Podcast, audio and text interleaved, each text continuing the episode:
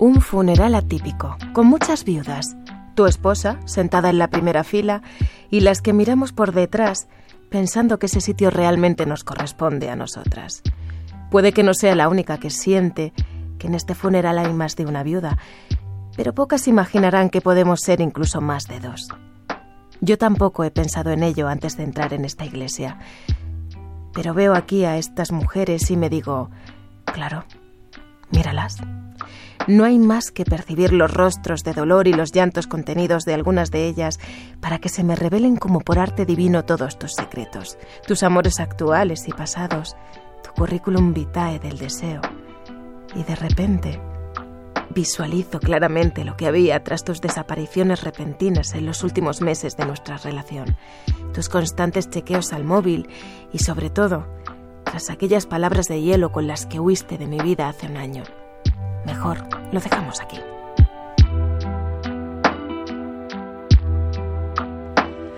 Es Olga la que habla, una profesora de literatura a la universidad, que le habla a Martín en su funeral, al que asiste sospechando, como acabamos de escuchar, que no es la única examante que acude. Martín era un hombre casado con el que ha mantenido una relación hasta que él ha dicho eso, mejor lo dejamos aquí. Y ella, que se tiene por una mujer intelectualmente bien formada, madura, fuerte, repasa cómo esa relación le ha hecho humillarse de mil y una maneras, como si hubiera estado actuando bajo un hechizo. Ese es el punto de partida de Amor Capital. Carmen Lejayo, buenas tardes. Buenas tardes. El hechizo del amor. El hechizo del amor, que de repente desaparece el hechizo y se ven las cosas como son, ¿no? Tú quieres desmontar de algún modo esa idea del hechizo del amor, ¿no? ¿Cómo nace esta novela?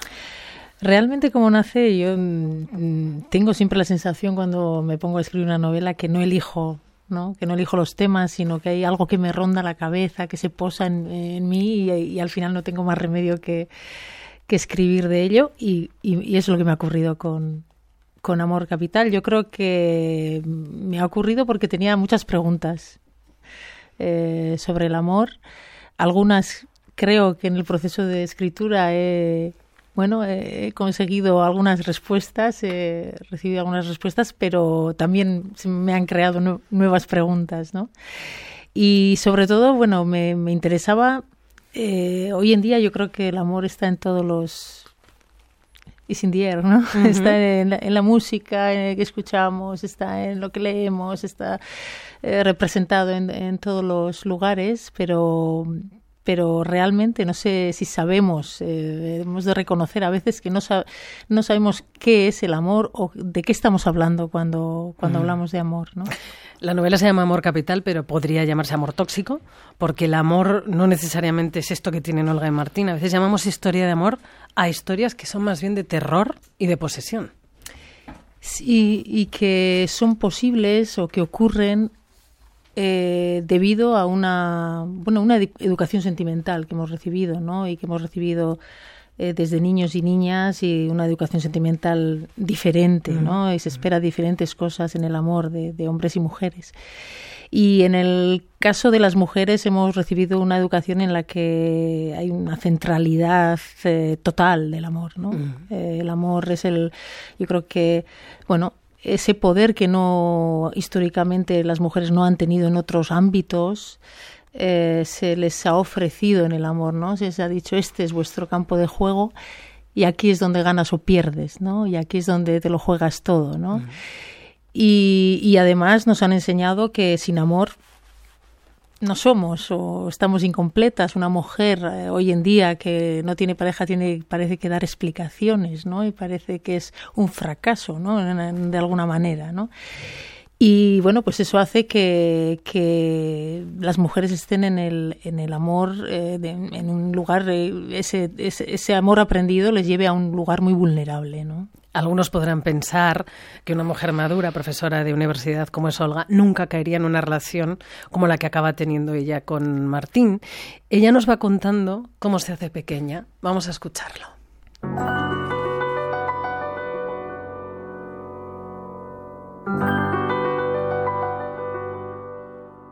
También recuerdo, con vergüenza, el día en que apareció con un regalo para mí un libro envuelto en un papel, y antes de abrirlo me dijo que, por una vez, sería él quien me descubriera a un escritor, que casi seguro que yo no conocía.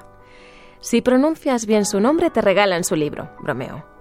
Cuando le quité el papel y vi qué libro era, le mentí. Le dije que no conocía a Kiel Askildsen, cuyos relatos admiraba, y me quedé esperando a ver cómo se encendían sus ojos de satisfacción. Lo vi feliz, orgulloso por descubrirle una autora, una profesora de literatura. No quería desilusionarlo, no quería que se sintiera mal. Por encima de todo estaba que él se sintiera bien conmigo.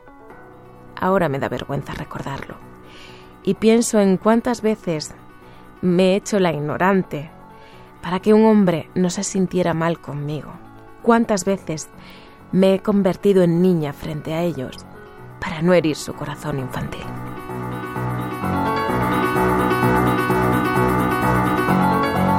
Carmeleja, yo ya digo que puede sorprendernos, también hacernos pensar. Ella se hace la tonta para que él se sienta mejor.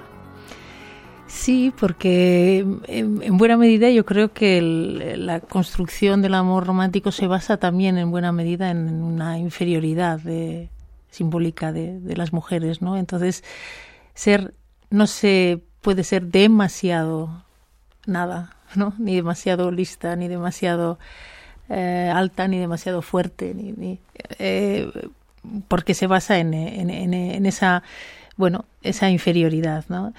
Y claro, una mujer como la protagonista de esta novela, que bueno, es una mujer, como has dicho, ¿no? Digamos, una mujer empoderada, que podemos decir, supuestamente eh, se ve eh, haciéndose pequeña, ¿no? Haciéndose diminuta, ¿no? Y, quiere comprender cómo es posible que ella haya podido llegar a, actuar así, ¿no? Y, quería poner de relieve esa contradicción, ¿no? Yo creo que eh, existe una contradicción eh, importante en muchas mujeres en el tema del amor, una contradicción entre lo que sienten y lo que merecen o creen que merecen.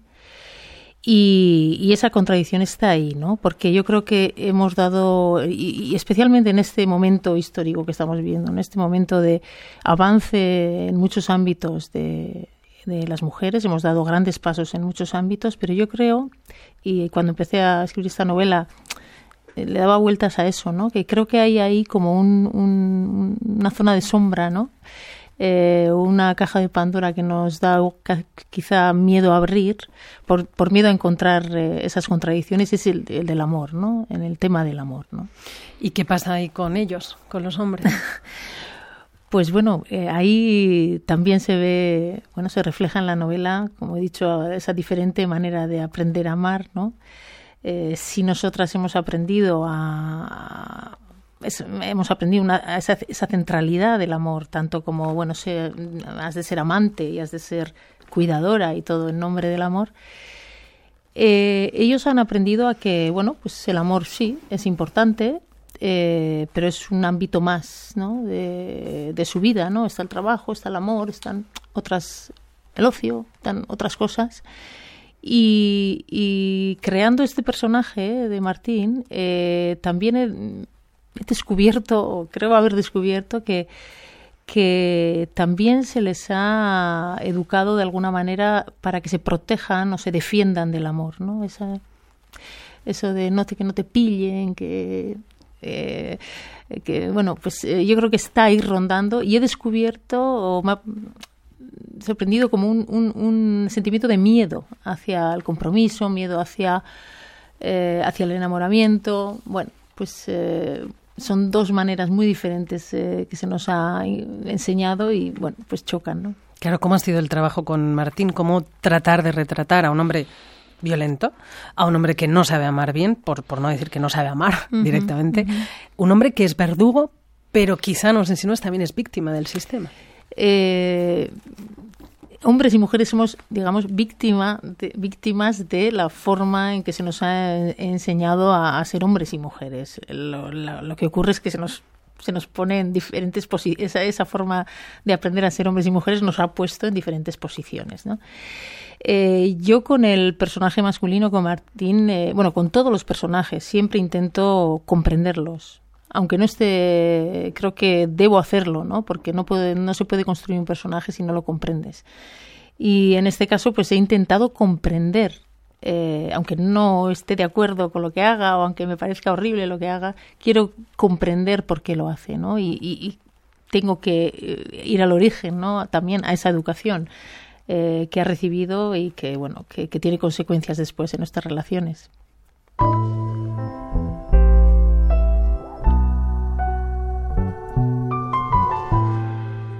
Los sentimientos me desbordaban, el amor me desbordaba. Podía explotar en cualquier momento.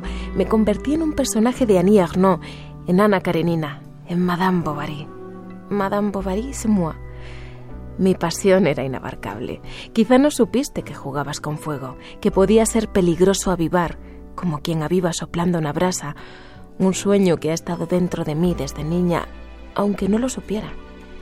Ese amor al que entregarme, de película que he masticado y engullido desde niña, que he recibido sin darme cuenta desde todas las miradas, los gestos, los relatos, apareciste y solo con tocarla activaste esa bomba de relojería que llevaba dentro.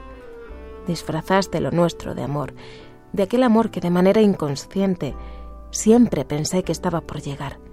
Y eso lo convirtió en algo especialmente intenso y doloroso a la vez. No fue justo que lo disfrazases de amor. No debías haber usado esa arma, aunque quizá era la única manera de que me rindiera a tus pies y pudieses hacer conmigo lo que quisieras. Era la llave que necesitabas para que me abriera y me entregara por completo. Es otro fragmento de Amor Capital leído por nuestra compañera Irene Rivas, eh, de esta novela de Carmele Jayo. Eh, la trama eh, de esta historia es Olga repasando esta historia con Martín, pero también ayudada por la joven Laya, que entra a hacer su tesis sobre cómo esos mecanismos se han perpetuado a lo largo de la historia de la literatura. Escuchábamos lo de Madame Bovary, ¿no? Y tú incluyes muchos fragmentos de novelas que nos ayudan a entender esos mecanismos. Y esto es muy interesante porque a Olga también le incomoda que sea una chavala joven la que le abra los ojos y que otra vez le hable del heteropatriarcado, ¿no? Sí, se enfada mucho, ¿no? Porque, le, porque dice, pero a ver, como esta chavala me va eh, ya estamos otra vez con el tema. ¿no? Eso, primero me va a explicar a mí lo que es amor y todo esto, y luego eh, esa, esa reacción defensiva también cuando pues, se habla de heteropatriarcado, de. Eh, bueno, pues yo he intentado todo eso que, que, de lo que habla la alumna con esas palabras, ¿no? Aterrizarlo a aterrizarlo a la ficción. Eh, yo creo que muchas veces eh, cuando hablamos desde la teoría eh, es más difícil hacer comprender lo que significa. Y sin embargo la ficción nos ayuda porque tenemos otra actitud cuando, cuando leemos ficción, ¿no? Nos adentramos en la vida de un personaje y podemos comprender mejor que cuando estamos, bueno, pues leyendo un ensayo que, que, nuestra mente está al mismo tiempo leyendo el ensayo y pensando qué pensamos sobre lo que dice el ensayo, ¿no? la ficción, sin embargo, nos, nos, nos desactiva un poco esa, esa, defensa, ¿no? Y nos pones en la piel, en este caso de Olga, que eh, es muy interesante porque ella acaba confesando lo que ha acabado haciendo con Martín, porque nos haces entrar en el debate que sigue abierto sobre cómo se puede mantener una relación sexual que no quieres, pero la repites, y no ser consciente de la violación incluso hasta mucho tiempo después, ¿no? Esa manipulación está explicada en la novela, o al menos si nos trasladas el malestar de esa persona, ¿no? el, revelarse lo que ha vivido.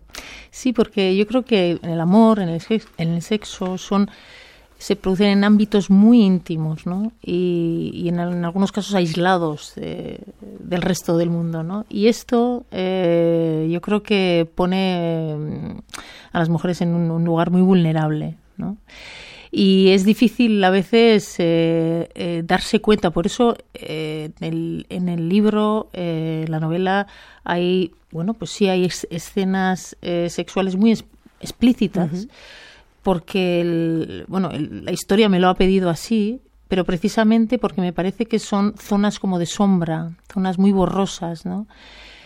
que incluso la, quien ha estado ahí eh, a veces maquilla, ¿no?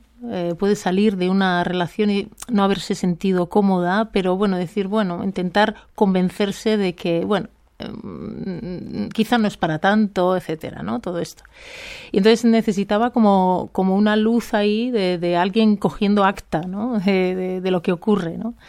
algo de, como una sensación de, de, que haya luz y taquígrafos ahí en una relación eh, sexual para ver realmente lo que está ocurriendo, ¿no? Porque no es lo mismo pues no relatar o escribir que bueno sentí su cuerpo entrando en mi cuerpo que decir exactamente por dónde entró con qué entró y cómo no mm. entonces eh, necesitaba eh, necesitaba explicarlo explícitamente para bueno para, para, para arrojar luz a esa zona mm. como digo de, de sombra ¿no? Amor Capital tiene mucha oscuridad. Eh, y ahonda en estas oscuridades que estamos comentando, pero intenta buscar la luz y la encuentra en la relación entre mujeres, hablando entre ellas aprenden a diferenciar, digamos. Empiezan a aprender ese amor compañero del que hablaba Colontine, porque porque el amor bueno existe, Carmele. Sí, sí, sí, yo creo que sí. Ellas eh, comienzan a darse cuenta al compartir la importancia de la amistad ¿no? Eh, y de, compartir los, lo que les ha ocurrido, empiezan a darse cuenta de que su amor no es solo suyo, ¿no? que es un amor social, como decía la propia Colontine, ¿no?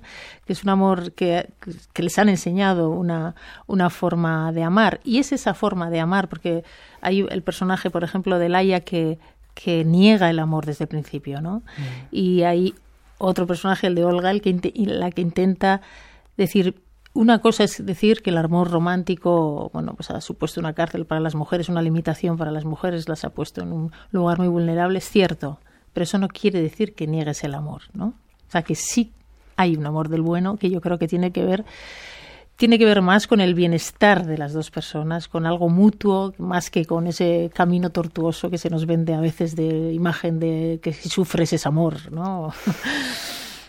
Porque al final, Carmel, entonces, ¿cómo definirías el amor en la novela? Se insiste en una idea que no sé si es la tuya. Sí, bueno, no lo sé. La, novela me ha, me ha, puesto, como he dicho antes, eh, me ha creado más preguntas, me ha dado respuestas sobre todo en lo que es la construcción social del amor. Ahí me ha, he encontrado respuestas, pero me ha puesto mirando al otro lado y decir, entonces, ¿qué es el amor? Y, y, yo ahí creo que eh, algo tiene que ver, o sea, algunos ingredientes, ¿no? Eh, algo tiene que ver sobre todo con el reconocimiento del otro o la otra como un ser único, eh, con querer hacer feliz a alguien que aparece en la, en la, en la novela, ¿no? querer hacer feliz a alguien que, y que también te haga feliz, eh, hacerle feliz y, que sea mutuo, ¿no? Eh, yo creo que, bueno, pueden ser unos ingredientes, pero no los únicos, ¿no? Porque, porque yo creo que tiene muchos más ingredientes y tiene otros que no son amor, ¿no? O sea, que creo que muchas veces hablamos de amor y estamos hablando de deseo, o hablamos de amor y estamos hablando de miedo a la soledad, o hablamos de amor y realmente estamos hablando de, de la vitamina de autoestima que necesitamos, eh, de, de, vernos reflejadas en alguien, ¿no? Y de, que nos devuelva una imagen más, más bella de, de nosotras mismas o de nosotros mismos. Bueno, eh, hablamos, decimos amor, pero, pero hay muchas cosas ahí. Quizá por eso llevamos toda la historia de la humanidad en realidad hablando de amor. Por eso mismo. Y por eso mismo también en la novela aparecen todas esas representaciones, tanto pictóricas, de esculturas, de, de, literatura, también para decir, llevamos toda la historia de la humanidad preguntándonos por el amor, ¿no? Y todavía, bueno, pues no sé si sabemos lo que es. Amor Capital de Carmele Jallo, que está publicado por Destino. Gracias por habernos acompañado hoy en El Ojo Crítico. Gracias, gracias.